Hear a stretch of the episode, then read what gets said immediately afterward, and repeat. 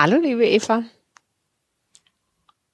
Oh, ich habe gerade sehr viele Gedanken gleichzeitig im Kopf. Jetzt habe ich Schwierigkeiten, mich zu entscheiden, welchen ich aussprechen soll. Als erstes vielleicht mal, was haben wir denn für tolle neue Musik? Ja, genau, das war nämlich auch gerade mein erster Gedanke. Ja, ich bin auch völlig begeistert. Ja. Und als zweites vielleicht ähm, die Frage, die altbewährte Frage, was machen wir heute? Wir nehmen endlich eine neue Folge unseres äh, Wissenspodcasts Herzkopfen auf, Ja. die cool. wirklich schon lange überfällig ist. sehr aber überfällig. ich kann jetzt gar nicht mehr so richtig, schon gar nicht in der chronologisch richtigen Reihenfolge erzählen, woran es jedes Mal gescheitert ist, aber wir es ist hatten einfach viel mindestens, passiert. mindestens einmal die Woche hatten wir einen Termin, oft drei. Und immer hat eine von uns beiden kurzfristig vorher absagen müssen. Ah ja. Aber heute haben wir es geschafft. Das ist Heute haben wir es geschafft. Und noch viel wichtiger, was heißt, nee, nicht viel wichtiger, aber ich meine, einmal haben wir ja auch einen Termin gehabt, den keine von uns beiden abgesagt hat, wo uns einfach die Technik ein Schnippchen geschlagen hat. Das stimmt. Und wir saßen sogar im gleichen Raum. Ja, Das wäre eine absolute Premiere gewesen. wäre die absolute Megapremiere gewesen, ja. Ja. Jetzt sind wir wieder getrennt, aber wir sind nicht ganz so weit getrennt wie sonst. Ja, weil vielleicht verbinden wir das mit, wer sind wir? Genau, wer sind wir eigentlich? Also ich bin Eva Markowski. Ich promoviere in Volkswirtschaftslehre an der Uni Hamburg und ich sitze immer noch in meinem äh, jetzt nicht langweiligen, aber im immer gleichen Homeoffice. So wie immer, wenn wir aufnehmen eigentlich. Ja. Und du? Ich bin Luise Görges und ich bin seit kurzem, seit dem 1. Oktober äh, 2020, Juniorprofessorin an der Leuphana Universität in Lüneburg und sitze auch gerade in meinem noch sehr leeren, aber trotzdem schon sehr schönen neuen Büro in Lüneburg. Uh, Jubel an dieser Stelle. Ausführlicher Jubel. nicht, nicht, nicht nur, weil du jetzt viel näher an Hamburg bist als äh, in Ja. Luxemburg. Weil, also für Leute, die äh, uns hören und vielleicht nicht ganz so firm sind in der Geografie Niedersachsens, Lüneburg ist eine Stadt in Niedersachsen mit einer sehr schönen und ähm, äh, wie soll ich sagen, mikroökonomisch gut aufgestellten Universität Ja. jetzt noch besser aufgestellt, ähm, die nur so, ich weiß gar nicht, was ist das in Kilometern, 50 Kilometer oder so vielleicht? Es sind sogar nur 40, würde ich sagen. 40 Kilometer Ja. von Hamburg entfernt Ja. ist. Ja, das ist doch fantastisch. Und nicht nur deswegen ist es toll, sondern auch, weil du eine Juniorprofessur hast, was ja natürlich ein sehr großer und wichtiger Meilenstein in einer akademischen Karriere ist. Ja, ja. Ich freue mich auch sehr. Ich bin auch Ja. schon ganz aufgeregt aufs neue äh, Semester, Hm. was ja ähm, jetzt hier in der nächsten in der nächsten Woche tatsächlich schon losgeht, anders an den ähm, Oh. meisten anderen Unis in Deutschland, die Ach, jetzt was. aufgrund der ähm, Corona-Pandemie äh, in der Regel den Semesterstart auf November verschoben haben. So ist das ja bei euch in Hamburg auch, ne? Genau, aber hier geht's in der nächsten Woche schon los. Das Aufregend. heißt, ich habe in der nächsten Woche auch schon direkt meine erste Lehrveranstaltung. Und aus diesem Grund habe ich gedacht, liebe Eva, machen wir heute mal das akademische Nähkästchen, was wir vor äh, einigen Wochen schon mal geplant hatten, so lang, von langer Hand angelegt quasi, äh, zur Online-Lehre. Cool. Denn da interessiert mich jetzt tatsächlich einfach auch mal ganz eigennützig. Ich habe ja im, im quasi im letzten Semester, in dem du schon fleißig Online-Lehre gemacht hast an der Uni Hamburg, da war ich ja noch am LISA in, in Luxemburg und das ist ja ein Forschungsinstitut, an dem man in der Regel nicht lehrt. Das heißt, ich habe da bisher tatsächlich noch gar keine Erfahrung mitgemacht. Und jetzt würde mich mal interessieren, wie läuft denn Online-Lehre so ab? Wie muss ich mir das vorstellen? Also, das kann ich natürlich in dieser, in dieser ähm, äh, Allgemeinheit überhaupt nicht beantworten. Aber ich kann dir natürlich erzählen, wie meine Online-Lehre Ja, abläuft. machen wir es letztes doch so. Semester gelaufen ist und dieses Semester laufen wird. Also letztes Semester hatte ich das Vergnügen, ähm, mal wieder mit unserer fantastischen Kollegin Christine zusammen ein Seminar im Bachelor zu geben. Das wir dann ganz spontan innerhalb von einer Woche oder so, weil es war ja gerade der Lockdown wegen der Pandemie, der kam ja im Prinzip kurz vorm Semesterstart. Oder zum Semesterstart eigentlich. Äh, letzt, zum letzten Semesterstart, mehr oder weniger, kurz vorher. Am, im, am 1. April startet normalerweise das Semester und irgendwann Mhm. im März kam der Lockdown. Ne? Und dann war ganz lange unklar, ähm, gibt es jetzt überhaupt, äh, fängt das Semester überhaupt an? Was, was ist los? Dann wurde es, glaube ich, um zwei Wochen verschoben. Und dann hat man sozusagen innerhalb von acht Tagen auf jeden Fall hat man erfahren, so, es fängt jetzt an und es muss digital stattfinden. Und dann hatte Gott. man also eine ganze Woche, um seine Lehre auf digital umzustellen. Wow. Natürlich haben wir das schon antizipiert und deswegen schon vorher damit angefangen, uns darüber Gedanken zu machen, aber äh, genau so war das. Und mit Christine zusammen hat das zum Glück alles hervorragend funktioniert, muss ich sagen. Ähm, und dann haben wir es so gemacht, also es gibt ähm, eine, an der Uni Hamburg gibt es eine E-Learning-Plattform, schon länger Mhm. tatsächlich, die sehr wenig genutzt wurde, ist meine Wahrnehmung bis, bis zur Corona-Pandemie. Mhm. Also die wurde schon genutzt, ne? Es gab, es gab schon immer so ein paar Hybridveranstaltungen auch an der Uni Hamburg. Ähm, vor allem in so berufsbegleitenden Studiengängen oder so, wo Leute vielleicht auch schon immer mehr auf zeitliche Flexibilität angewiesen waren. Aber ich, ich ganz persönlich habe die äh, so gut wie gar nicht genutzt vorher. Und ich kenne auch ganz viele Menschen, die sich vorher mit nicht viel auseinandergesetzt haben. Genau, und die ähm, ist unser primäres Werkzeug tatsächlich geworden für die Online-Lehre. Also äh, Open OLAT heißt das in, Ah, ja, äh, ja, ja. äh, an der Uni Hamburg. Ich glaube, also das, das Tool, das ist wahrscheinlich äh, nicht Hamburg-spezifisch, aber die Uni Hamburg benutzt Ja. das halt. Ne? Ja, ja. So. Und Lüneburg hat bestimmt irgendwie sowas, aber ja, ja, wir haben hier Ahnung, was. Moodle, das wird ja auch an Moodle. vielen Unis, ähm, Ah, ja. an vielen Unis genutzt. Ja. Genau, und dann als sekundäres Tool sind wir ähm, zu Zoom gegangen, wie so viele Mhm. andere auch, weil es relativ stabil läuft. Ich hatte wenig Probleme damit eigentlich im letzten Semester, muss ich sagen. Und dann sah das bei uns so aus, dass wir uns am Anfang des Semesters und auch im Laufe des Semesters immer mal wieder sozusagen live äh, mit den Studis in Zoom getroffen haben. Und zwischendurch, aber das haben wir nicht wöchentlich gemacht, sondern zwischendurch haben wir asynchron Lehre angeboten. Das heißt, wir haben das, was wir eigentlich mit den Studis ähm, im Seminarraum gemacht hätten, haben wir als Videos aufgenommen. Ah, ach krass, ihr habt Als- da so richtig Videos aufgenommen. Genau, wir haben Videos aufgenommen, wo man sozusagen, also was man sieht, sind entweder die Folien, Mhm. und das war ein Seminar, deswegen hatten wir dafür ganz wenig Folien. Das heißt, da sind einige neue entstanden. Oder teilweise auch so Freihand äh, Zeichnungen oder Rechnungen. Mhm. Ne, ich habe mir dafür extra so ein Graphic Tablet besorgt, das ich jetzt gerade nicht finde auf dem Stapel auf meinem Homeoffice-Schreibtisch, aber es äh, existiert hier noch irgendwo. Das brauche ich auch demnächst dann wieder, wenn das Semester wieder anfängt. Ja. Also so ein Graphic Tablet mit dem Stift, was ich an meinen Rechner anschließen kann. Und dann kann ich quasi freihand zeichnen und schreiben. Das, äh, also Leute mit dem, die ein iPad haben oder so, sind jetzt wenig beeindruckt. Aber ich war halt, ich war technisch noch nicht so weit. Ja, ich hatte vorher noch keine Lösung zum digitalen Schreiben. Jetzt habe Ja. ich sie. Bin damit auch ganz zufrieden. Ähm, genau, also was du dann im Video siehst, sind halt entweder die Folien oder dieses ähm, Zeichnen oder Schreiben und man hört halt dann unsere Stimme, die dazu erklärt. Okay. Aber man sieht dich nicht in dem nee, Video. man sieht mich nicht. Das wäre mir unangenehm gewesen. Das wollte ich nicht. das hat ja auch überhaupt keinen Mehrwert für die Studis, wenn sie mich dabei sehen. Ja, Also weiß ich ich weiß nicht. nicht. Ja. Aber Ja, was also ich auf kann jeden Fall- verstehen, dass es in einem Video doof ist. Aber ja. Also ich weiß nicht, wenn es eine Vorlesung gewesen wäre, hätte ich vielleicht ein Mhm. Video dazu getan. Genau. Aber dadurch, dass es ganz viel äh, Schreiben, Zeichnen und Erklären ist, hätte man mich ja eh nur gesehen, wie ich gerade so ein bisschen irgendwas zwischen konzentriert und verzweifelt gucke und versuche irgendwie auf diesem auf diesem Zeichentablet eine einigermaßen ordentliche äh, ja.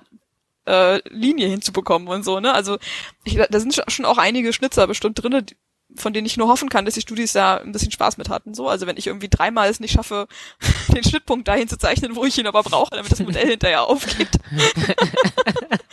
und ich bin auch wirklich, ich habe den eiskalt da nichts geschnitten, ne? Ich habe das alles so gelassen, wie es war und dann einfach online gestellt. ja, sehr gut. Also mit allen sozusagen Anfangsschwierigkeiten und so. Ja, aber das ist ja vielleicht auch gar nicht so schlecht, weil manchmal, wenn die so perfekt gezeichnete Grafiken sehen, dann ist ihnen ja vielleicht gar nicht klar, dass bestimmte Sachen in so einer Grafik gar kein Zufall sind, sozusagen. Ne? Also Ja, ja, genau, vielleicht ist stimmt. es auch Ja. ähm, didaktisch jetzt gar nicht so schlimm, dass dann wirklich deutlich geworden ist, der, der Schnittpunkt, der muss wirklich da sein. muss genau da sein, damit es funktioniert. Sonst macht das keinen Sinn, genau. Ja.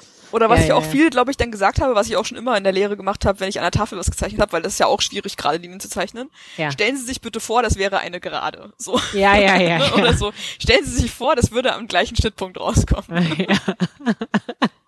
ja.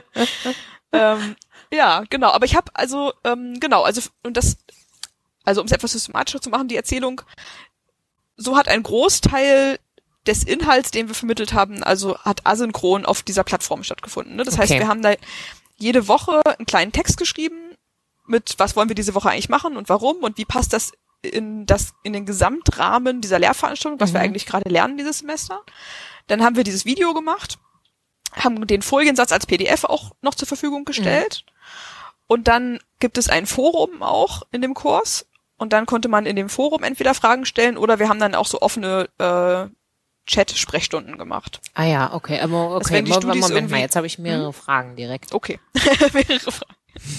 Also meine erste Frage ist direkt erstmal, warum habt ihr euch denn dann entschieden, das asynchron zu machen? Was war sozusagen, was sprach dagegen, das einfach äh, regulär in der normalen Veranstaltungszeit live Mhm. zu machen? Also tatsächlich der Hauptgrund war, dass die Uni das gerne wollte. Also die Uni hat Lehrende angehalten, nicht so viel Synchronlehre über Zoom zu machen, weil Okay. sie Sorgen hatten, dass die digitale Infrastruktur der Uni das nicht mitmacht. Ah, okay, verstehe. Ne, wenn, wenn alle zur gleichen Zeit Tausende von Studis äh, synchron in Zoom-Lehrveranstaltungen sitzen. Und es gibt ja Zeiten, wo es wirklich einfach Tausende an der Uni Hamburg sind. Hm, klar. Und äh, die Uni Hamburg hat diese ganze Zoom-Infrastruktur auf eigene Server ausgelagert, also so, dass die ganzen Daten nicht in die USA gehen, sondern es geht alles Mhm. über Uni Hamburg-Server, was ja irgendwie super ist, aber halt gleichzeitig auch die Server natürlich immens belastet dann. Ja. Ähm, genau, deswegen, es gab, es gab einfach diese Bitte, möglichst nicht alles synchron zu machen, sondern viel auf Mhm. asynchrone Lehre zu setzen. Und gerade in den ersten Wochen des Lockdowns ähm, ist es, glaube ich, vor allem auch gut gewesen für Studierende mit irgendeiner Form von Sorgeverpflichtung. Hm, okay, ja klar. Also ne, Leute, die halt außerplanmäßig plötzlich ihre Kinder zu Hause hatten oder ähm, mit pflegebedürftigen Eltern neue Arrangements finden mussten oder was auch immer, für die war es, glaube ich, einfach ne, ähm, ganz schön, ein bisschen Flexibilität zu gewinnen. Ja. Aber glaubst du, Oder- dass es, hm? Oder auch für Studis, die halt ähm, arbeiten mussten, Mhm. weil aus irgendwelchen Gründen, also mehr arbeiten Ja. müssten als sonst Ja. oder was auch immer. Ja.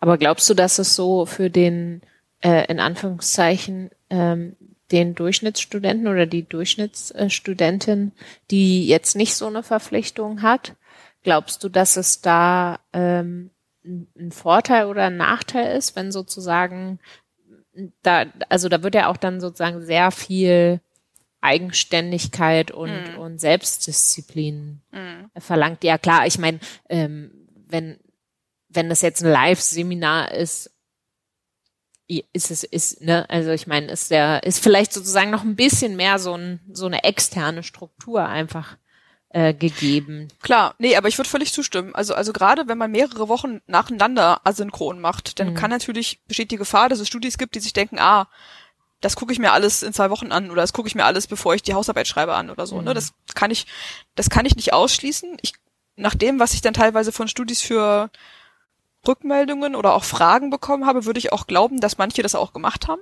Dass, Mhm. also ich, dass nicht alle immer sich fleißig das angeguckt haben und die Aufgaben so gelöst haben, wie es eigentlich vorgesehen war, ne?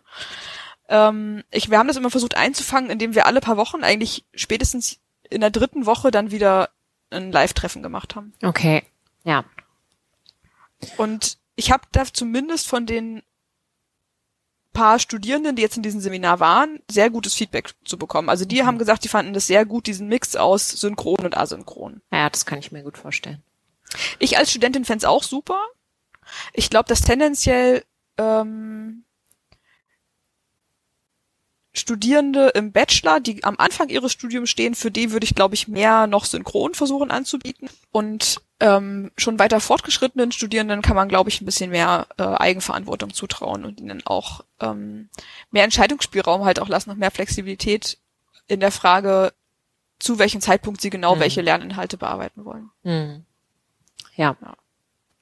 Also jetzt im kommenden Semester, um das kurz abzuschließen, vielleicht noch, ähm, machen wir ja ein sogenanntes Hybridsemester, wie so viele andere Universitäten auch in Deutschland. Ja, ich Das bin heißt, mal gespannt, dürfen- wie hybrid es noch sein Ja. wird, wenn der äh, Herbst erstmal richtig angefangen hat. Aber Das stimmt. Also angesichts der steigenden Blatt. Fallzahlen ist es eine sehr gute Frage. Aber in der aktuellen Planung zumindest ist es so, dass die Uni Hamburg gesagt hat, also wir können ungefähr 25 Prozent der Raumkapazitäten anbieten, die wir sonst anbieten können, wenn wir die ähm, Abstandsregeln einhalten. Und die gehen natürlich, oder die sollten gehen, diese 25 Prozent, ähm, mit Priorität an Studierende am Studienanfang, damit man die halt nicht direkt verliert, damit die nicht äh, abbrechen, weil sie einfach völlig lost waren im Dschungel des digitalen Studierens. Und es gibt natürlich auch so ein paar Lehrformen an der Uni, die einfach äh, online nicht leistbar sind. Ne? Also zum Beispiel so Laborpraktika Ja, klar. Ähm, Ja, ja, in irgendwelchen Naturwissenschaften und so. Also nee, die haben das ist hier, das ist die haben natürlich Vorrang. Auch so, ja. Ja, ja. Genau. Genau, und dann habe ich gesagt, als das alles geplant wurde, ich habe ja nächstes Semester ein, äh, ein Masterseminar, auf das ich mich schon wahnsinnig freue. Hm. Ähm, und da habe ich gesagt, also ich würde sehr gerne ein paar Präsenztermine nehmen, wenn ich welche bekäme. Und ich habe tatsächlich jetzt einen Raum und ich habe ihn auch fürs ganze Semester. Oh wow. Also äh, genau, ich, ich werde das nicht, ich werde nicht alles in Präsenz machen. Und wir müssen halt auch sicherstellen, dass auch digital studierbar ist für Leute, die aus irgendwelchen Gründen nicht in die Uni kommen können oder wollen, Ja. so, weil sie Risikopatienten sind oder Ja, Sorgeverpflichtungen etc. klar. etc. Mhm. Ähm, ich plane zurzeit mit, ich glaube, ich habe es mit vier Präsenzveranstaltungen Okay, geplant. Und ähm, genau, zwischendurch äh, digital und wollte mal gucken, ob ich das in so einer in, in so einem Flipped Classroom Format äh, hinbekomme.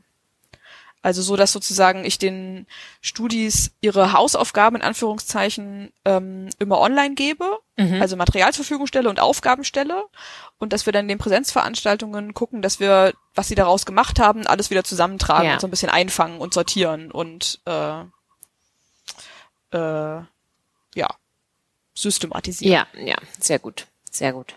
Und Ja. jetzt habe ich noch, ähm, noch zwei Fragen zu den Sachen, die du vorhin auch noch äh, kurz angesprochen hast, oder beziehungsweise es ist vielleicht eine Frage, die sich auf zwei Sachen bezieht, die du angesprochen hast. Äh, du hattest kurz dieses Forum und die Chat-Sprechstunde erwähnt.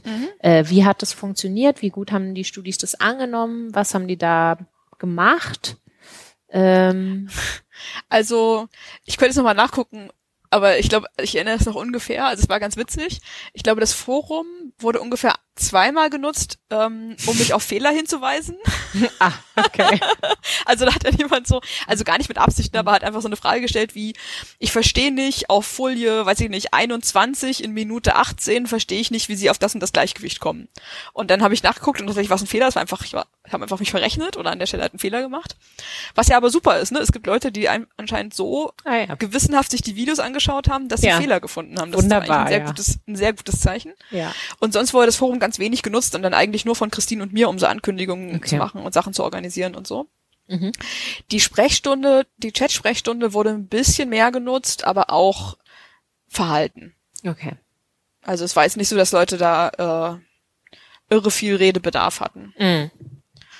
Es hat, es hat sich dann rausgestellt, dass das alles später, also ich weiß nicht, entweder gab es so eine, also entweder haben die Studierenden wirklich nicht wochenaktuell die Sachen bearbeitet, hatten deswegen keine Fragen, weil sie nichts geguckt haben.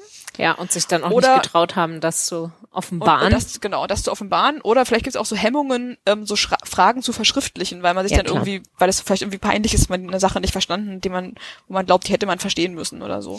ja, beziehungsweise es dann- ist ja auch so in, in Live-Veranstaltungen, kann ich mich auch erinnern, war das immer so eine beliebte Strategie, so Fragen, einfach so irgend so, so eine ganz vage Frage zu stellen.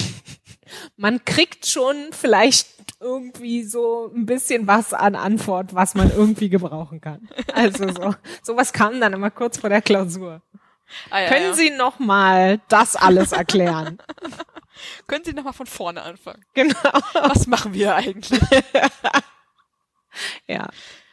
Ja. Es kamen dann schon noch einige Fragen, die kamen dann ganz am Ende. Wir hatten ganz am Ende dann halt noch mal ein paar ähm, Live-Sitzungen sozusagen und da kamen dann schon noch einige Fragen, die man auch durchaus in diesen offenen Sprechstunden hätte stellen können, aber halt aus irgendeinem Grund nicht Ja, gemacht okay. hat. Aber Ja. ja. das war völlig in Ordnung. Ja, okay, verstehe. Ja. Ja, sehr gut. Das klingt sehr spannend. Dann bin ich mal echt gespannt, ähm, was du dann zu berichten hast, auch aus dem Hybrid. Ja. Äh, Format. Ich bin auch schon sehr gespannt darauf. Wie, wie planst du es denn jetzt? Ab nächste Ich- Woche? Ich plane tatsächlich ähm, ein Online-Seminar, ein komplett, komplett online. Ähm, Was, was, was lehrst du eigentlich da in Lüneburg? Gender Economics mache ich in diesem Sinne. Ach, fantastisch. Ja. Wie schön. Ja, sehr gut, ne? Sehr gut, ja. Und ähm, das wird im Prinzip auch, das soll viel über viel äh, interaktive Komponenten haben, viel Gruppenarbeit. Ich habe nicht vor, ehrlich gesagt, irgendwelche Videos aufzunehmen. Aber ich wurde dazu bisher zumindest auch nicht angehalten. Na dann.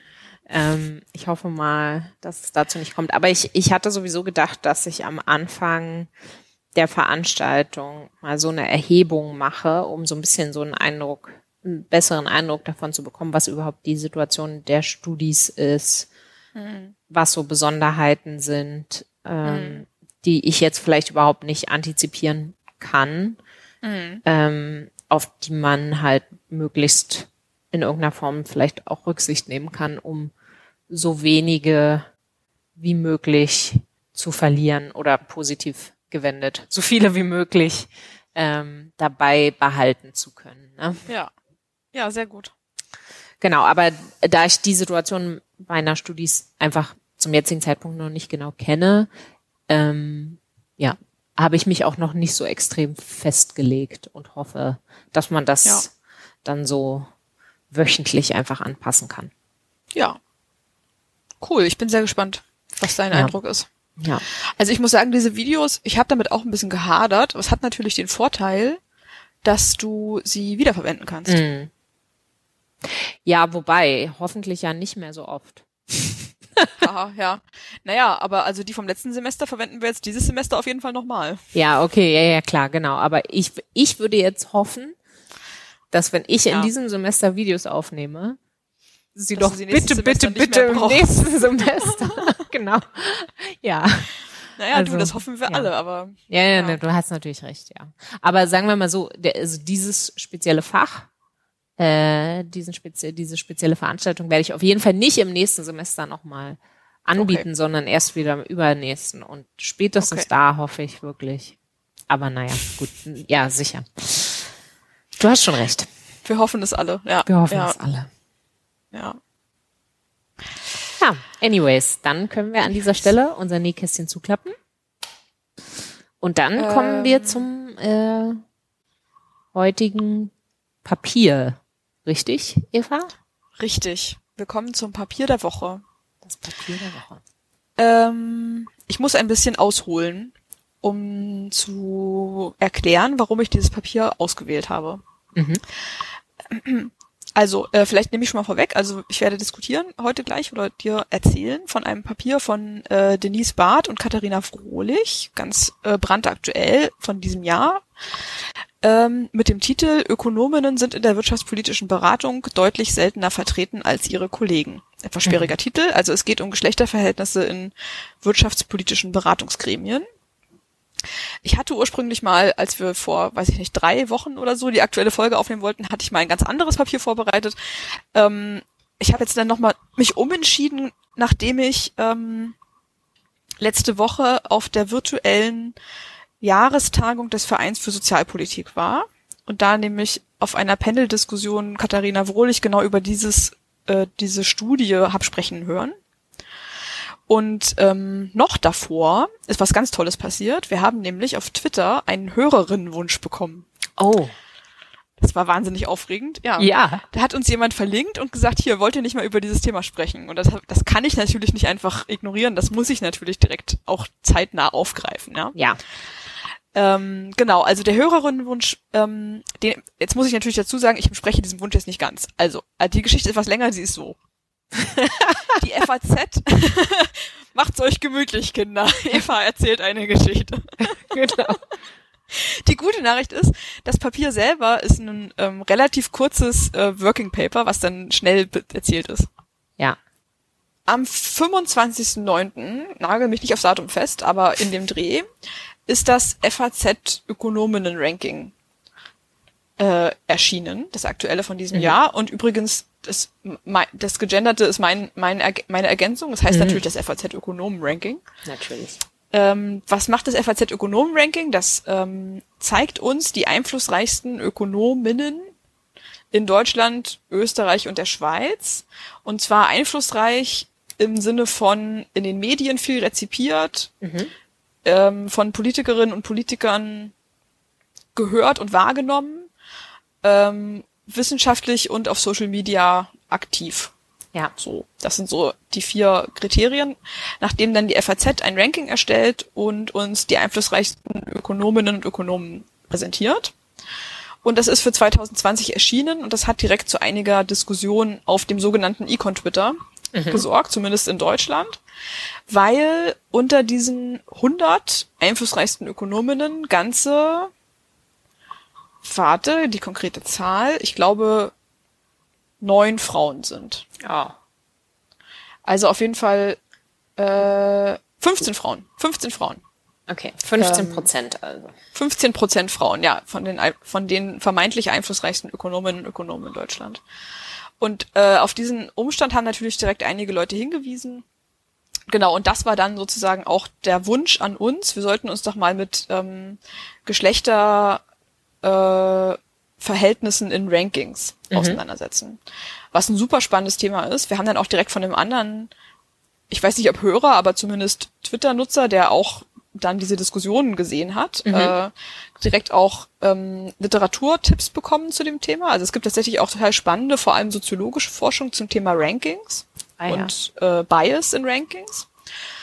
Ähm, ich habe mich dann dagegen entschieden, eins von diesen Papieren jetzt aufzuarbeiten und habe dann gedacht, ich nutze es eher mal zum an jetzt als anders, ähm, um so ein bisschen aktuelle Zahlen und die, sozusagen zur aktuellen Debatte zu versuchen, mhm. ein bisschen beizutragen. Beziehungsweise das macht halt Katharina Wrohlich und ihre studentische Hilfskraft Denise Barth äh, in diesem Papier und deswegen dachte ich, ich erzähle dir jetzt einfach mal die Ergebnisse dieser, dieser Studie.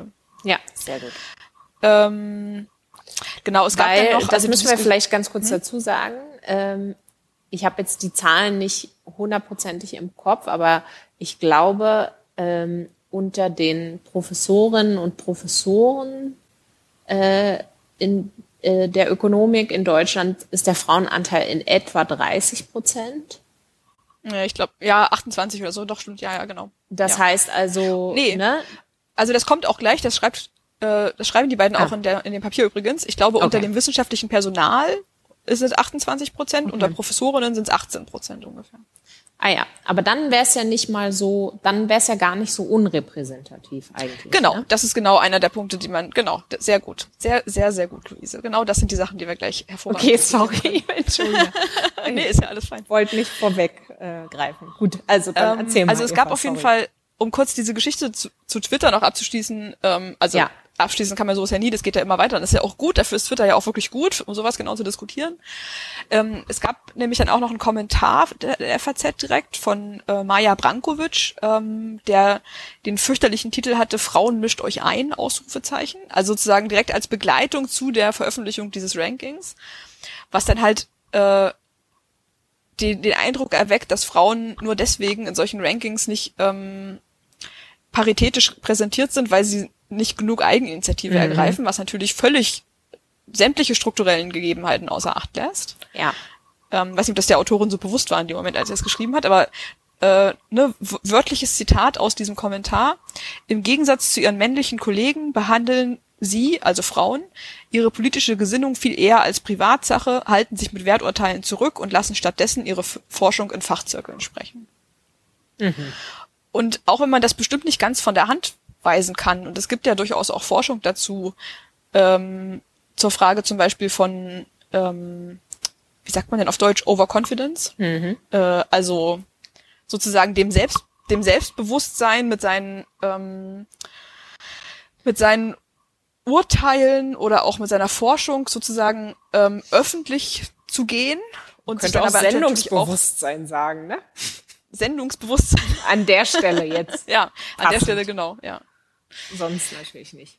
Ähm, also da, es gibt es, es gibt bestimmt Anlass zu der Vermutung, dass Frauen mit sowas zurückhaltender sind mhm. im Schnitt. Aber das kann natürlich auf gar keinen Fall als singuläre Erklärung ähm, für diesen Frauenanteil von 15 Prozent in diesem Ranking hergenommen werden. Ja. Eine Sache, die ich noch kurz ähm, erzählen wollte, bevor ich zu dem tatsächlichen Papier von Denise Barth und Katharina Wohlig komme, ähm, ist ein Thread von Marcel Fratscher auf Twitter, mhm. der nämlich ähm, sich dieses Ranking noch mal ein bisschen genauer angeschaut hat und dann direkt ein paar ähm, Lehren daraus zieht. Ähm, insgesamt sieben. Ich lese die jetzt nicht alle vor. Aber das können wir ja in den Shownotes verlinken, ne? Genau, das verlinken wir in den Shownotes. Das ist sehr gut. Ähm, gute Idee. Er stellt auf jeden Fall fest, dass Frauen vor allem sehr viel weniger in den klassischen Medien ähm, rezipiert werden, mhm. also weibliche Ökonominnen. Und dass sie deswegen unter dieser Rubrik ne, ich hatte ja gerade diese vier Rubriken vom FAZ-Ranking genannt, eins davon ist halt Medien, dass sie da sehr viel schlechter repräsentiert sind als Männer. Ja. Während sie zum Beispiel auf Social Media tendenziell etwas aktiver sind hm. als männliche Ökonomen und ungefähr gleich viel ähm, Gehör finden ähm, in der Politik. Ah, ja. So ist seine Schlussfolgerung. Interessant.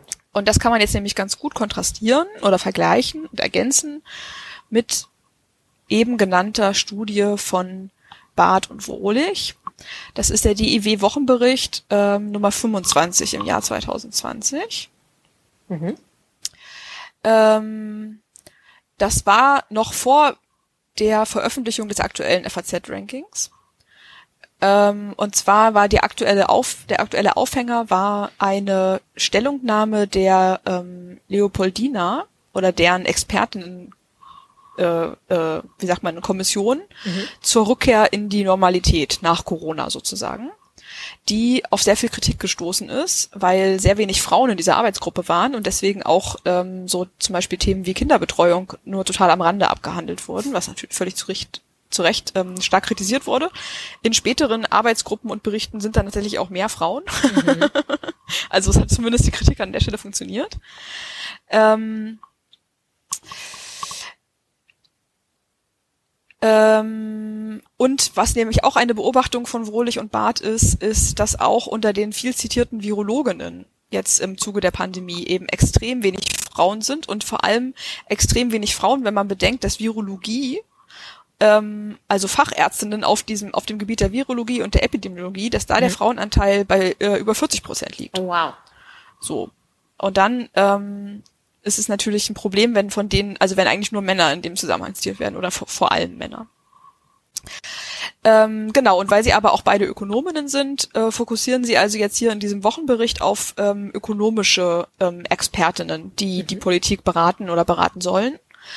Und ähm, sie fokussieren vor allem auf die ökonomischen Beiräte, von denen es ja einige gibt. Ähm, wir beide wissen mindestens von dem wissenschaftlichen Beirat des Bundesministeriums für Familie, Senioren, Frauen und Jugend, weil unsere Doktormutter Miriam Beblo ähm, Teil dieses äh, Beirats ist und da äh, den Frauenanteil äh, mit bestimmt sozusagen. Ja. Also nee, nicht bestimmt, aber Teil sozusagen der Berechnung ist. Ja.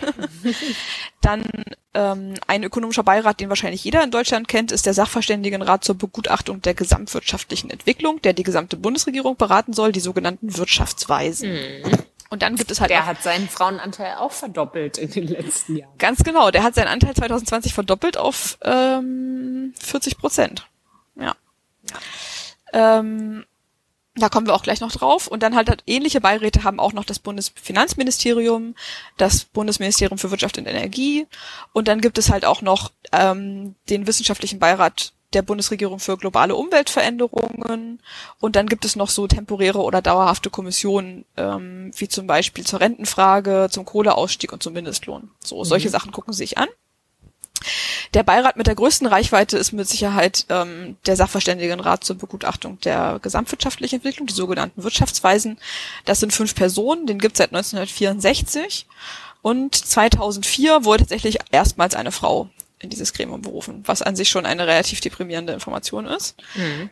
Aber immerhin, jetzt 2020 sind es direkt zwei Frauen. Mit ja. Veronika Grimm und Monika Schnitzer haben wir jetzt also in diesem sehr wichtigen deutschen Gremium schon 40 Prozent Frauenanteil.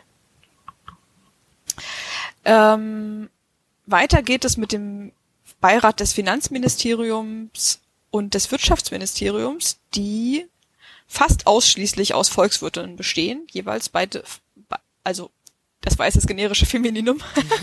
ich wollte gerade sagen, oh, echt? Was für eine positive Nachricht, Eva. Die Tücken der deutschen Sprache, also wirklich. Also beide Beiräte bestehen fast ausschließlich aus Personen, die eine volkswirtschaftliche Ausbildung genossen haben. Okay. Aber nur zu 14 beziehungsweise 15 Prozent aus Frauen. Mhm. Also die sind ganz stark männerdominiert. Ja. Die Beiräte vom Familien-, von Bildungs- und Umweltministerien sind sehr viel interdisziplinärer, also da sind auch andere Fachrichtungen gut vertreten. Mhm. Und die haben auch alle einen sehr viel höheren Frauenanteil, nämlich 60 bis 70 Prozent. Ah ja.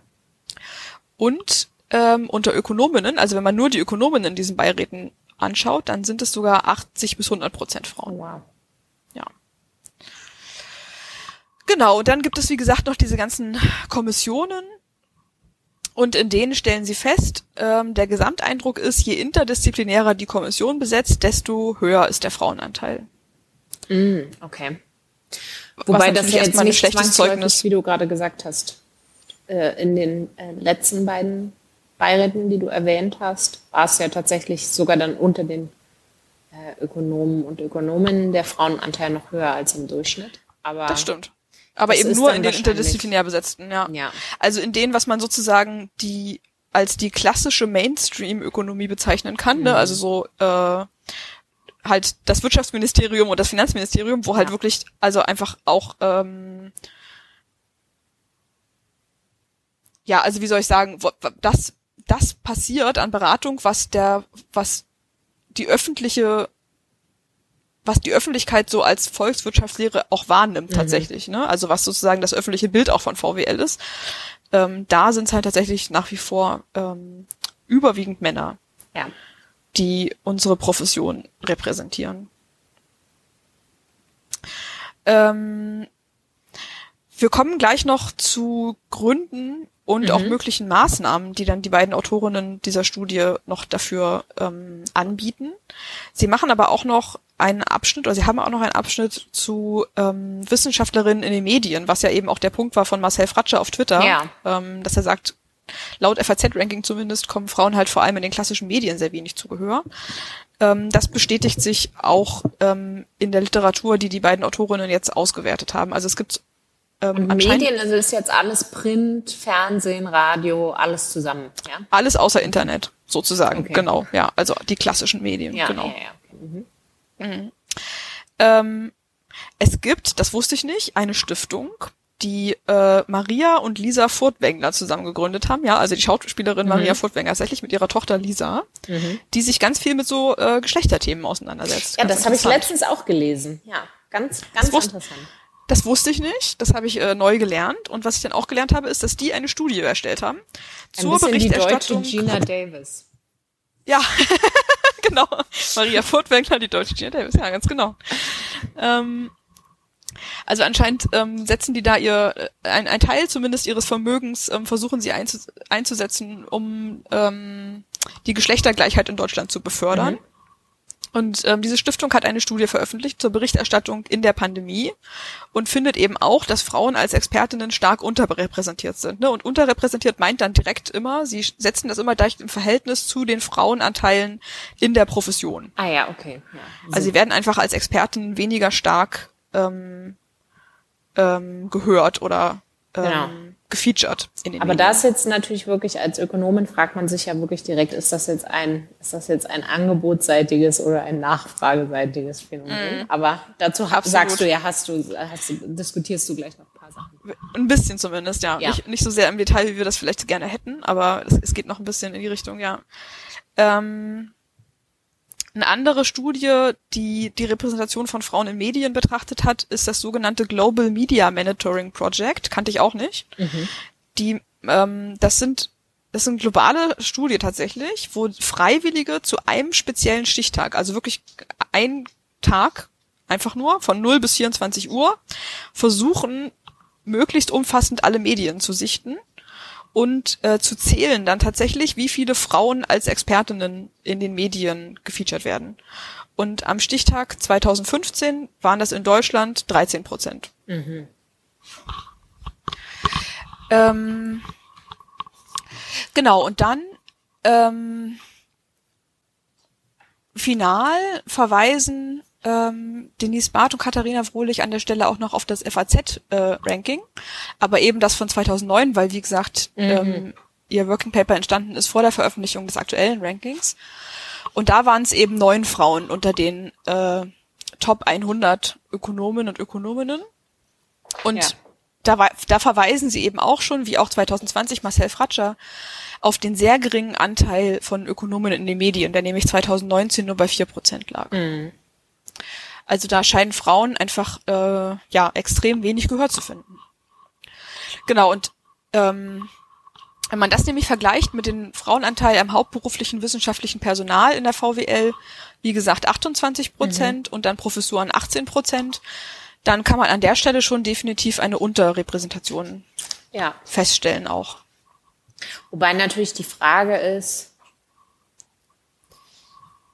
ist sozusagen dieser Vergleich mit dem hauptberuflichen wissenschaftlichen Personal, ist der sinnvoll? Ich frage mich jetzt einfach, ob unter den Männern in dem Ranking, ob da Ökonomen dabei sind, die nicht Profs sind. Hm. Oder Muss nicht. Also ich meine, ja, in der Regel sind ja auch die, diejenigen, die jetzt nicht hauptberuflich an der Universität hm. sind, die haben meiner, ja, meiner Wahrnehmung nach auch an den Instituten ja dann in der Regel trotzdem ähm, Professorentitel und sind auch, auch teilweise auch an, ja, trotzdem ja auch Universitäten zugeordnet. Ja, das stimmt. Ähm, Wobei, also Wahrscheinlich ich, ist die relevante Vergleichsgröße. Nicht. Ich weiß es jetzt nicht genau. Das weiß ich auch nicht. Ich müsste mal in der Liste nochmal nachschauen. Und mhm. auch dann weiß ich natürlich nicht bei jedem dieser 85 Männer, ja, ja, ob sie klar. Professor sind oder nicht. Ja. Äh, die Namen, die man kennt, die sind definitiv äh, Professoren. Mhm. Ähm, aber wahrscheinlich, du hast schon recht, wahrscheinlich ist die relevante Zahl 18 Prozent. Ja, wobei ich habe letztens ein interessantes Interview gehört mit dem äh, Sebastian Julin, der äh, Leiter des ähm, IMK. Mhm. Und der sagte schon auch, dass das so ein äh, auch so ein Medienphänomen ist, dass die Medien immer gerne mit der Person sprechen möchten, die sozusagen in der Hierarchie, äh, in der sozusagen an der höchsten Stufe mhm. steht er sagt, seine Mitarbeiter und Mitarbeiterinnen, die sind ja bei bestimmten Themen viel stärker äh, in, da, in die Thematik eingearbeitet. Also eigentlich hm. in dem Sinne die qualifizierteren äh, Expertinnen und Experten. Aber da ist es dann eben wichtig, dass es der, dass man, dass man das Zitat äh, von dem von dem wissenschaftlichen Leiter des Instituts hat und nicht von irgendeinem von irgendeinem Mitarbeiter. Also ne, da ging es jetzt gar nicht so sehr um die Geschlechterdimension, sondern das mhm. ist sozusagen so ein Phänomen, was, was, was er einfach beschrieben hat, was mich jetzt sozusagen vermuten lässt, dass ja. auch unter den Männern jetzt nicht, wahrscheinlich nicht sehr viele dabei sind, die nicht ja. in irgendeiner Form. Ja. Ja, das äh, ist ein interessanter Punkt. Ich frage mich gerade, ob das vielleicht ob das ein deutsches Phänomen ist. Also weil in Deutschland ja einfach so zumindest das gängige Klischee oder die gängige Meinung sehr viel Wert gelegt wird noch auf Titel und mhm. Position mhm. und Hierarchie insgesamt, ne? Aber das geht jetzt vielleicht auch zu weit, da noch auf Kulturunterschiede zu verweisen. Ja gut, also zumindest da, es geht ja jetzt hier um deutschsprachige Ökonominnen und Ökonomen. Ich ja. würde mich ja jetzt würde mal würde mich jetzt mal wagen, mich so weit aus dem Fenster zu lehnen. Zumindest wird es wohl in Österreich nicht nicht besser sein. Nee, nee, nee, nee, ähm, das glaube ich auch. vermutlich auch nicht. Nee, nee, nee, das stimmt. Ja, aber nee, ja. du hast schon recht. Das das geht, das führt jetzt zu weit an der Stelle. Genau. Ich weiß gar nicht, durch unsere zahlreichen äh, Technik äh, äh, Probleme heute. Weiß ich gar nicht, wie wir in der Zeit sind so richtig, aber wahrscheinlich nähern so. wir uns auch schon wieder der Stunde, ne? Ja, das kann ähm, sein, ja. Genau, lass mich noch kurz was sagen ähm, zum, zur Frage zur Gründe, von Gründen für die Unterrepräsentanz von Frauen, äh, sowohl mhm. in den Ranking als auch in den Medien als auch in der Politikberatung.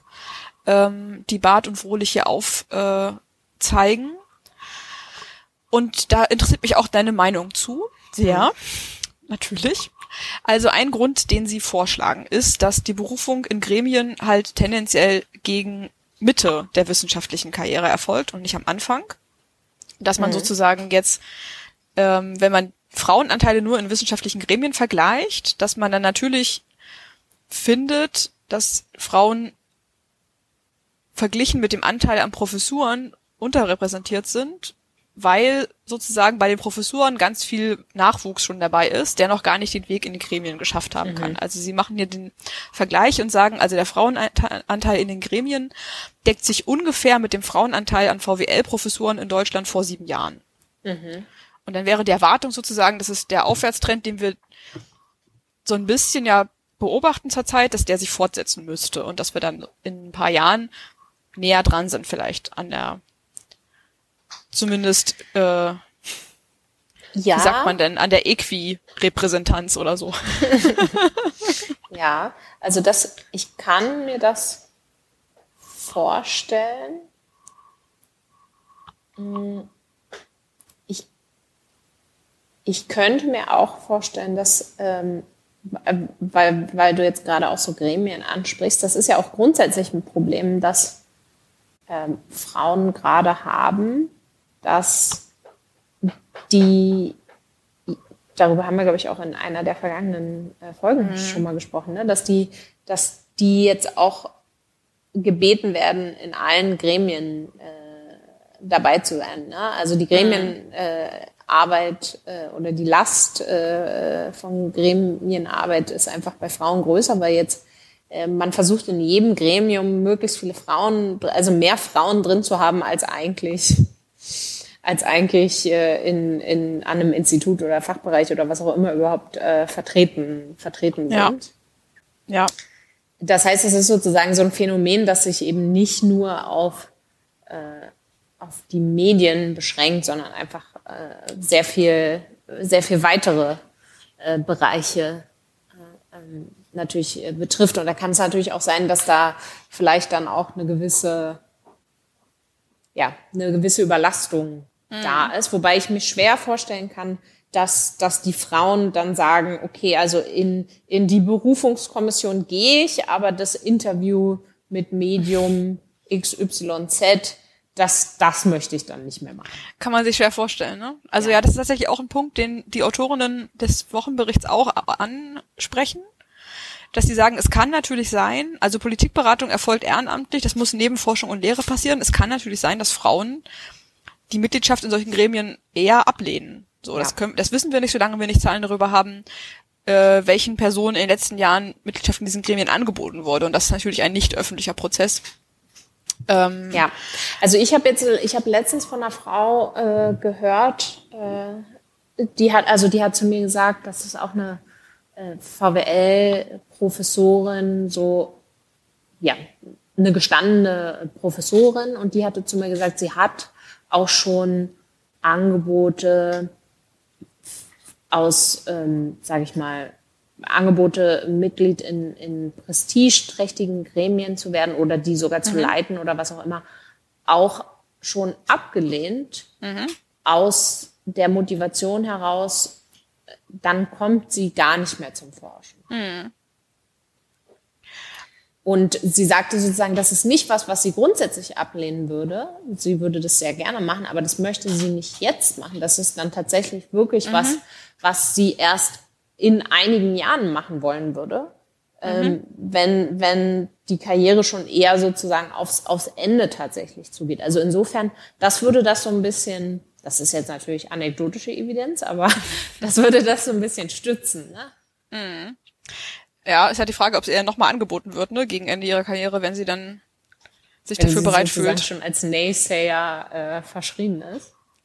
Ja, also das, aber auch gar nicht so sehr individuell, sondern vielleicht, ähm, es gibt ja durchaus auch jetzt schon, gibt's ja schon, das hört man Journalistinnen und Journalisten lamentieren, naja, ich frage ja ständig Frauen für Pressekonferenzen an oder für mhm. Presseanfragen und die sagen aber immer nein. Ich habe so ein bisschen den Eindruck, dass gerade, also offensichtlich ja auch nicht ähm, nicht total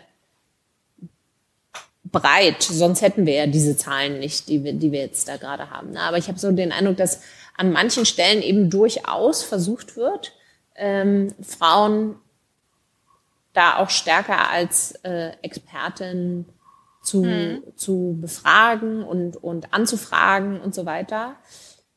Aber natürlich, wenn man sozusagen versucht, die sozusagen äh, im tatsächlich ausgeglichenen Maße wie Männer zu präsentieren mhm. und sie aber gar nicht in dem gleichen Maße als Expertin vorhanden sind, natürlich führt es dann eben dazu, dass die wenigen Frauen, die dort sind, ähm, übermäßig stark zu solchen Sachen eingeladen werden. Natürlich müssen die dann müssen die dann absagen. Also das. Ja. Und dazu kommt noch auch ein Punkt aus dem DW-Wochenbericht, den ich ganz clever finde, dass es natürlich auch noch Unterschiede gibt im Erwerbsstatus der Partner ja. ne, von Expertinnen und Experten. Mhm. Also äh, erfolgreiche männliche Wissenschaftler haben ganz oft eine Hausfrau, mhm. die ihnen den Rücken frei hält. Ähm, und erfolgreiche weibliche bisschen, ein bisschen vorsichtig sein, dass jetzt nicht äh, die die vielen Männer, die es ja auch gibt, die auch Klar. Frauen haben. Die genau, aber im, im, im, im statistischen Mittel, ja, ja, ja ohne jetzt sozusagen individuell irgendjemandem was ja. vorwerfen zu wollen, ist es ist das einfach so, allein das schon durch, die, durch die demografische Verteilung. Ja, ja, ja. Genau. ja. Und ähm, das macht einen Unterschied. Also ja. natürlich kann ich mehr in meiner vermeintlichen Freizeit sozusagen, also neben Forschung und Lehre, noch mich in tausend Gremien betätigen, wenn ich äh, in Anführungszeichen sonst nichts machen muss. Ja, ja, ja, ja, ja. jetzt mal. Mhm. Ganz polemisch absolut, gesprochen. Absolut richtig, ja. Ja. ja. Nee, das ist mit Sicherheit, und gerade auch in dieser älteren Generation, von der du jetzt ja auch gesprochen hast, ne, die ja auch tendenziell die sind, die dann ähm, von Medien angefragt werden. Da ist es genau. mit Sicherheit auch noch viel, viel, genau. ähm, viel, viel häufiger bei den Männern der Fall als bei den Frauen. Ja. Ja. Okay, und äh, also ein, einen letzten äh, Erklärungsversuch unternehmen Sie noch, von dem sind Sie aber selber nicht so ganz überzeugt. Und zwar ähm, könnte es sein, dass Frauen häufiger in Forschungsgebieten sozusagen das sind jetzt meine eigenen Worte, abseits der reinen Mainstream-Ökonomie unterwegs mhm. sind. Mhm. Also wir beobachten das ja durchaus ähm, in der VWL, dass Frauen viel so diese äh, menschennahen Themen beforschen, also mhm. Arbeit, Migration, Gesundheit, Gender, äh, Gender, äh, Population Economics im weitesten Sinne vielleicht, ja. ne? Und ähm, vor allem in den Feldern, in so Feldern wie Makro und Finanzen der Frauenanteil dann doch noch sehr gering ist, immer noch. Ja. Ähm, und wenn man jetzt davon ausgeht, dass halt diese Beiräte von Wirtschafts- und Finanzministerium vor allem von Mainstream-Ökonomen besetzt hm. werden, dann könnte das auch ein Stück weit erklären, äh, warum da weniger Frauen sind. Dann ist natürlich auch die Frage, warum ist das so? Das ist auch eine total spannende Frage, absolut. Ja. Aber die werden wir wahrscheinlich heute nicht mehr klären können. Die können wir heute vielleicht nicht klären, nee. Ja. Dazu gab es tatsächlich auch sehr interessante Vorträge auf der Vereinstagung mhm. äh, letzte Woche.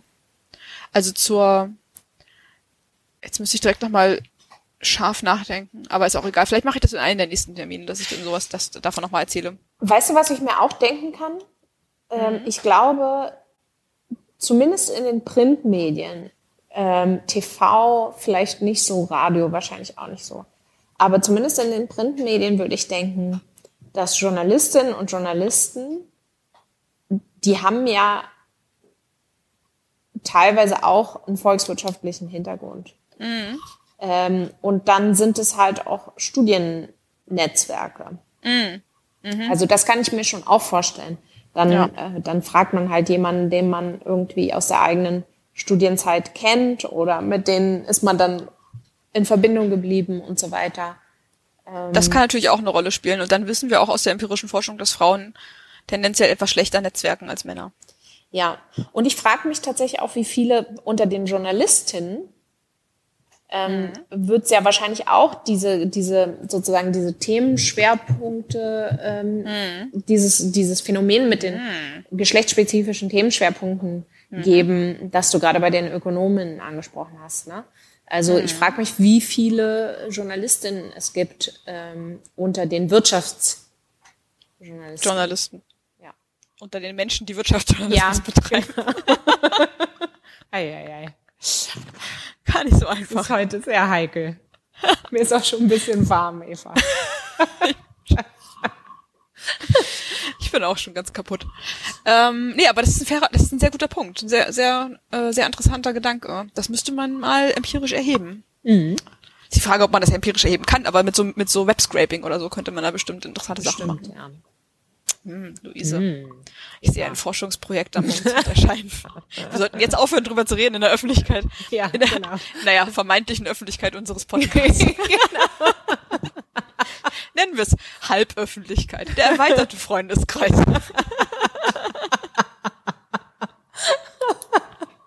Aber wer weiß, vielleicht werden wir in ein paar Jahren noch total berühmt und dann hört das jemand sich noch an und klaut dann unsere tollen Ideen von Ja, aber bis, 2020. bis dahin haben wir doch die dann alle umgesetzt und schon veröffentlicht. Ja, du weißt ja, wie das ist mit dem Umsetzen von tollen Das- Ideen, das vor allem stimmt. unseren tollen Ideen. Ja, ja, ja. Auch, auch dieser Podcast hat ja sehr lange gebraucht, um ins Genau. Leben zu kommen. Sehr, sehr lange. Ja, Ja. Ja, ich bin eigentlich auch fertig. Sehr gut. Das war auf jeden Fall dieser doch Wochenbericht ähm, vom DEW von Katharina Wohlich und Denis Barth, den ich dann doch sehr interessant fand. sehr, und, sehr ähm, spannend, ja. Das auch jetzt gerade wegen der Aktualität dachte, ähm, wir schieben das mal ein sozusagen. Das Ja. ist jetzt kein klassisches Forschungspapier, was jetzt total auf Kausalität abstellt, wie wir es sonst hier vorstellen, ja, sondern halt eher deskriptiv, aber wie gesagt, aufgrund der Aktualität sowohl zu unserer beider Profession als auch Ja. zum, zum gesamtgesellschaftlichen Bestreben nach, äh, nach Geschlechteregalität. Äh. Ja. Nee, das finde ich sehr gut. Also auf jeden Fall dir äh, vielen Dank, dass du äh, das vorbereitet hast und, und äh, uns erzählt hast. Und auch nochmal vielen, vielen Dank auch für den Hörerinnenwunsch dazu, Vielen, vielen Dank. der wir, das inspiriert hat. wir freuen uns sehr über Hörerinnenwünsche. Allein Genau. schon, weil sie demonstrieren, dass wir Hörerinnen haben. ja, genau. Okay, Eva, wir kämpfen gerade mit der Technik und sie ist uns nicht länger wohlgesonnen. Wir haben jetzt ungefähr gefühlt zehnmal versucht, unsere tolle, unsere tolle neue Rubrik, was ich dich schon immer mal fragen wollte, aufzunehmen und sind immer wieder rüde unterbrochen worden. Und jetzt haben wir keine Lust mehr. Ja. Und verabschieden uns für heute und heben uns die tolle äh, Rubrik fürs nächste Mal auf. Genau, die gute Nachricht ist, perspektivisch werden wir ja eh unsere komplette Aufnahmeroutine umstellen, weil wir äh, von Angesicht zu Angesicht äh, Juhu. sozusagen aufnehmen können.